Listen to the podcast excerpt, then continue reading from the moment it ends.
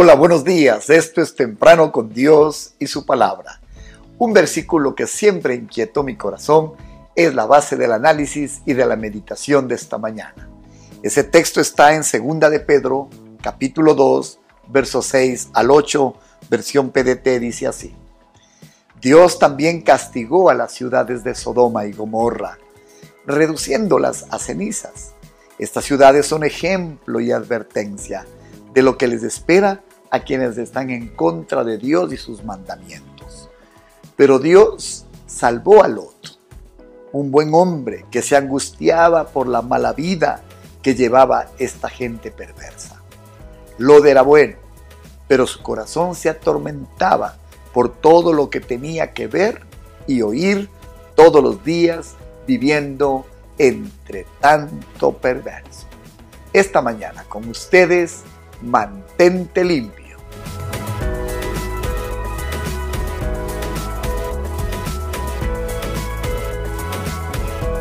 Quizás ha estado enfrentando dificultades con su santidad.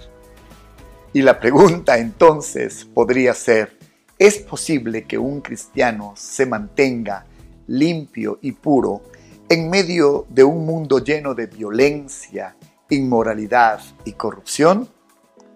¿O es inevitable que los malvados ganen terreno y ellos desgasten y aflijan nuestra alma por el solo hecho de querer vivir una vida santa? Hmm. Le sucedió a Lot y a su familia en Sodoma. Y pasa con muchos cristianos en el día de hoy. Las tentaciones abrumadoras de esta generación malvada han hecho que cristianos cedan sus principios y lamentablemente debiliten sus vidas de santidad. Un cristiano honesto debería hacerse las siguientes preguntas. Le animo a que se las haga. Primera, ¿están mis valores morales firmes o están empezando a cambiar? Segunda, ¿se está filtrando en mi vida algo de maldad de este siglo? ¿Me estoy alineando con alguna práctica de este siglo? Número tres, ¿estoy siendo afectado por ese bombardeo de sensualidad que hay a mi alrededor? Y número cuatro, he empezado a desarrollar cierto apetito por alguna cosa mundana que no viene de Dios? Hmm. El mal, déjeme decirle, siempre ha estado presente desde el Génesis, cuando la serpiente, en aquella metáfora del huerto del Edén, apareció, en cada una de, de las vidas de los grandes hombres de Dios, allí estuvo el mal tratando de poner tropiezo a la vida del hombre temeroso de Dios. El diablo trató de tentar y engañar a David, a Isaías, a Pablo, a todo el pueblo de Dios en cada una de su generación. La esperanza que tenemos es que Dios siempre, siempre se guardó para sí un segmento de la humanidad, su pueblo, que vivió libre y firme frente a esta acechanza de la maldad. Recuerde, por ejemplo, a Daniel. Él pudo mantenerse y Dios le dio la gracia para lograrlo en medio de toda una nación pagana. Esta no es una excepción, esta puede ser su realidad si hace lo que hoy le vamos a comentar conforme a la palabra del Señor. El espíritu de la época de estas personas no pudo abrumarlos. Ellos se hicieron fuertes y santos en medio de generaciones que vivieron en la total oscuridad. Quiero decirle, no le culpe al diablo. Y aunque Él es gestor de toda maldad y de todo tropiezo y de toda caída, sin embargo, si usted hace dos cosas, usted mantendrá una vida en orden, una vida firme, una vida limpia. Para poder responder a esta aseveración de esta mañana que he dicho mantente limpio, el secreto es sencillo. Déjeme preguntarle número uno. ¿Tiene usted una vida de oración? Clame a Dios pidiéndole que le guarde, como Él mismo nos enseñó, del mal y de caer en tentación. Y la segunda, la palabra es clara. ¿Con qué limpiará el joven su camino? Con guardar tus mandamientos y tu palabra, oh Señor.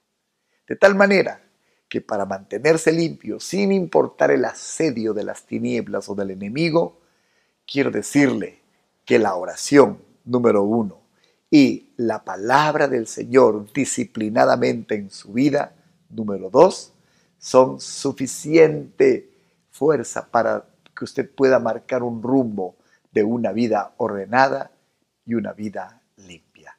Como el Señor dijo, dichosos los de corazón limpio, porque ellos verán a Dios. El corazón está compuesto de pensamientos, de sentimientos e intenciones. Si su corazón se mantiene limpio, sus pensamientos, sus sentimientos y sus intenciones serán limpias. Y no hay nada más efectivo para ello que la oración y la palabra. No lo olvide. Filipenses capítulo 2, verso 15 en la versión NTV nos dice algo hermoso. Lleven una vida limpia e inocente como corresponde a los hijos de Dios, y brillen como luces radiantes en un mundo lleno de gente perversa y corrupta. Dios Jesús nos llamó a brillar. Usted puede con facilidad brillar en medio de esta generación maligna y perversa, como dice la versión Reina Valera. Así que este es el ánimo que le damos en este día siempre hubo presión sobre el pueblo de Dios, pero no siempre el pueblo de Dios cayó, porque se fortalecieron en su Dios. La clave, la oración y la palabra. Si usted, como en este día, como cada día, en el devocional temprano en la mañana, va su tiempo separado con Dios, son una costumbre sana, hmm, con oración y palabra, usted se vuelve inexpugnable. Usted se vuelve consolidado y firme en su santidad, en su corazón. Que el Señor le haya hablado, que el Señor le haya animado. Y si hoy está enfrentando un día difícil, recuerde, esto pasará. La bendición de Dios vendrá sobre usted por ser un hombre de oración y un hombre de la palabra. Bendiciones y muy buenos días. Hagamos esta oración. Señor, quiero pedirte que me muestres mi corazón. Muéstrame, Señor, cuánto se ha enfriado. Hazme saber lo débil que estoy o lo débil que soy. Pon en mí, Señor, una hambre especial por las cosas espirituales. Acércame, Señor, a tu palabra. Acércame, Señor, a la oración amo una vida limpia. Quiero ser de aquellos bienaventurados que te ven porque su corazón es un corazón. En este día te agradecemos porque tú con la sangre derramada en el Calvario limpiaste nuestra vida y nuestro camino. Quiero mantenerme así, Señor. Gracias por los consejos de esta mañana. En el nombre de Cristo Jesús oramos. Amén y amén. visítenos en YouTube en Comunidad de Fe y Barra.